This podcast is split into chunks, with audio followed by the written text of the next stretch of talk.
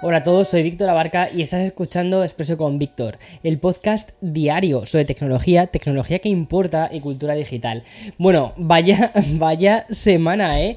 Así que nada, toca hacer el cierre de la semana, hoy es viernes y es que el lanzamiento de Threads ha revolucionado el mundo digital en general y a Elon Musk en particular, hasta el punto de que Twitter ha emitido una carta en la que amenaza con demandar a Meta.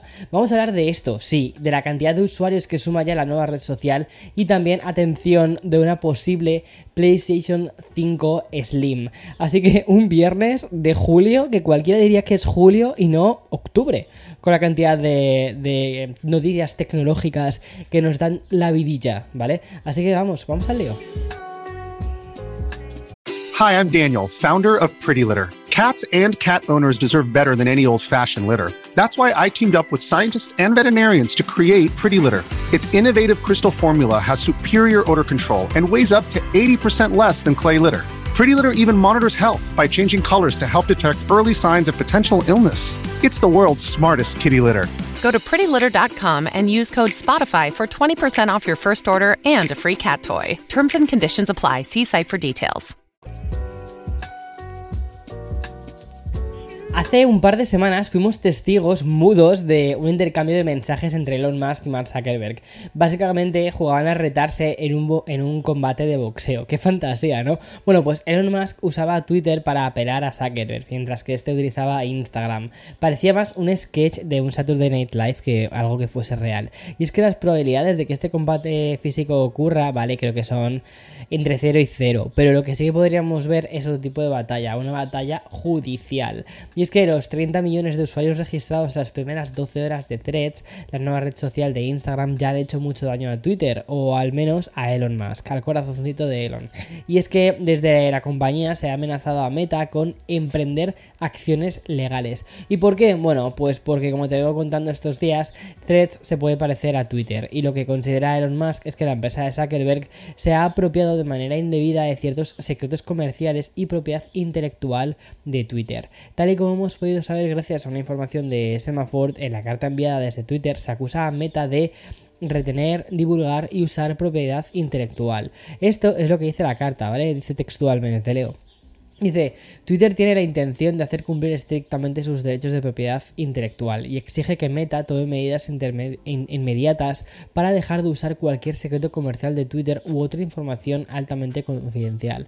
Y después añade que se reserva todos los derechos, incluido el derecho a buscar recursos civiles y medidas cautelares sin previo aviso para evitar que Meta retenga, divulgue y use más de su propiedad intelectual. Bueno, según la publicación, ¿vale? Que ha tenido acceso a la carta, desde Twitter acusan a Meta de haber contratado una docena de ex empleados de Twitter. Y por su parte, Meta niega estos hechos y asegura no tener ningún trabajador que provenga de la otra compañía.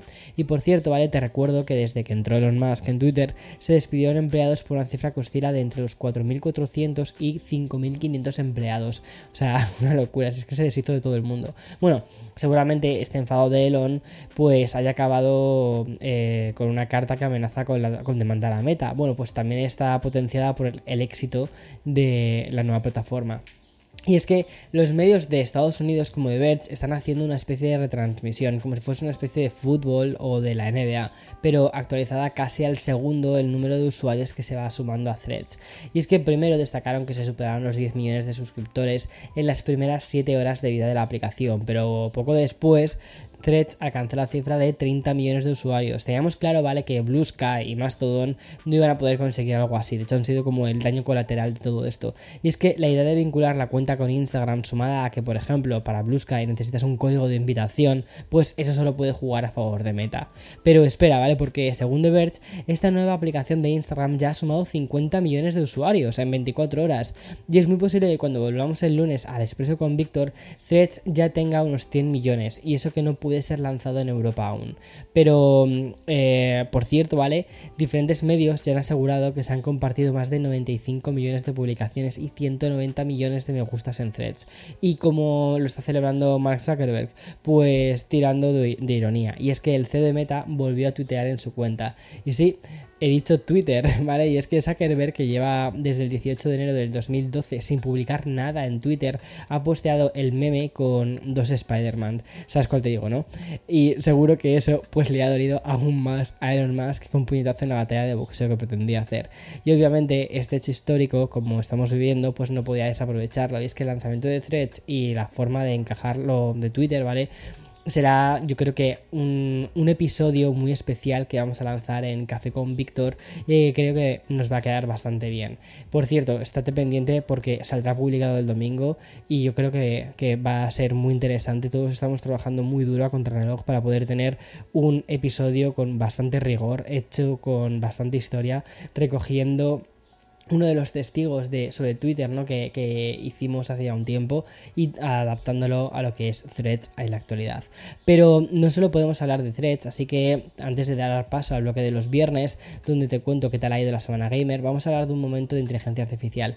Y es que OpenAI por fin ha anunciado que ChatGPT 4 está disponible de forma general. Y es que el último modelo de generación de texto está disponible a través de su API para que los desarrolladores puedan generar texto, pero también código. Además, de aceptar entradas de imágenes y texto. Eso sí, desde la compañía han anunciado que solo los desarrolladores de la API de OpenAI, ¿vale? Con un historial de pagos exitosos podrán acceder a ChatGPT 4. Y es que la compañía también ha informado de que ya planean abrir el acceso a nuevos desarrolladores. Esto será a finales del mes de julio y a, partir de, ese momento aumentarán también los límites de disponibilidad. Este ChatGPT 4, ¿vale? Se, usa para um, acelerar la creación de texto, sobre todo en ciertos ámbitos profesionales y académicos, incluyendo, como te decía antes, el desarrollo de páginas web públicas y el de creación de código. Bueno, y si pensabas que lo único potente de la semana nos llevaba a threads, pues te equivocas, ¿vale? Porque mientras esperamos qué ocurre a nivel judicial entre Twitter y Meta, el juicio que nos está arrojando muchísimos titulares es el de Microsoft y la Comisión Federal de Comercio de Estados Unidos. Ya sabes, el juicio que determinará si por fin pueden hacer oficial la compra de Activision Blizzard.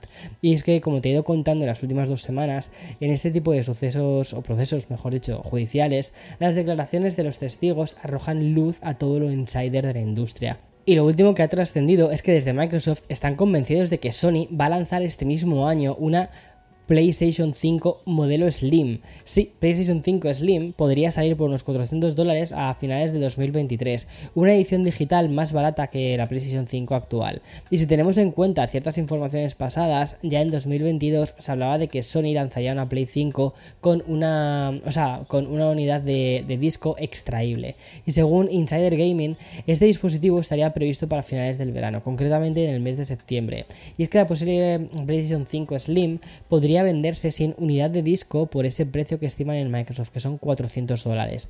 No es la única noticia relacionada con la industria de los videojuegos, y es que esta semana también hemos sabido, gracias a una entrevista en Bloomberg, que Sega no está en conversaciones para ser adquirida por otra Big Tech.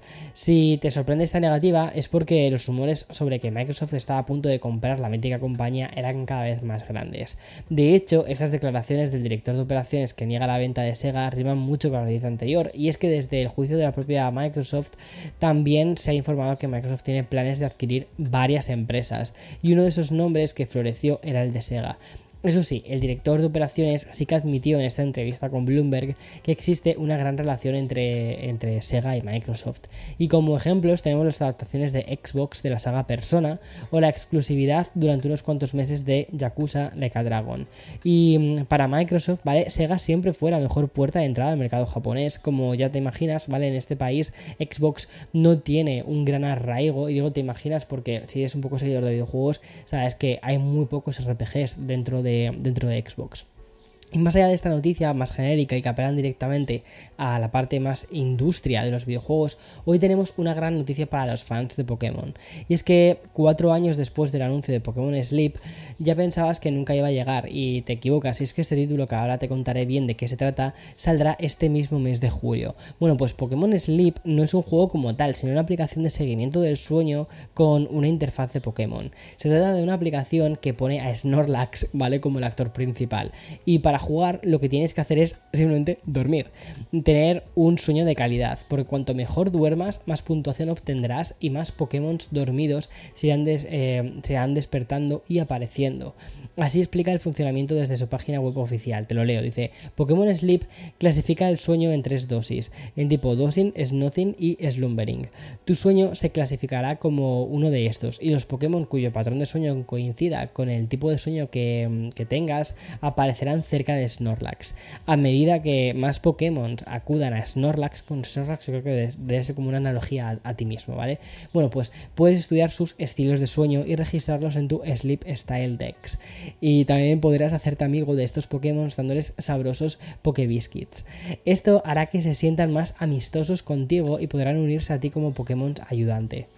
Madre mía, eh, me encanta todo esto. Bueno, y tras Pokémon, una noticia también muy interesante. Y es que, como te comenté en Expreso, los próximos 11 y 12 de julio tendremos el nuevo Prime Day de Amazon. Y para celebrarlo a un nivel más gamer, la compañía ha puesto a disposición una serie de juegos gratuitos siempre y cuando seas usuario de Amazon Prime, claro.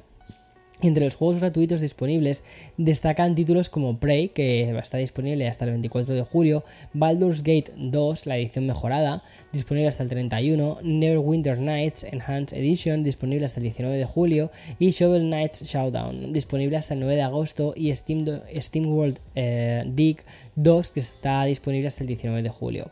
Además de estos títulos, más adelante estarán también disponibles los siguientes: el Star Wars The Force Unleashed Ultimate eh, Sith Edition, 5 saltos de nivel para el Overwatch 2 y el pack Track Rivals para el Call of Duty Modern Warfare 2 y el pack de monstruos Black Beach de eh, Diablo 4.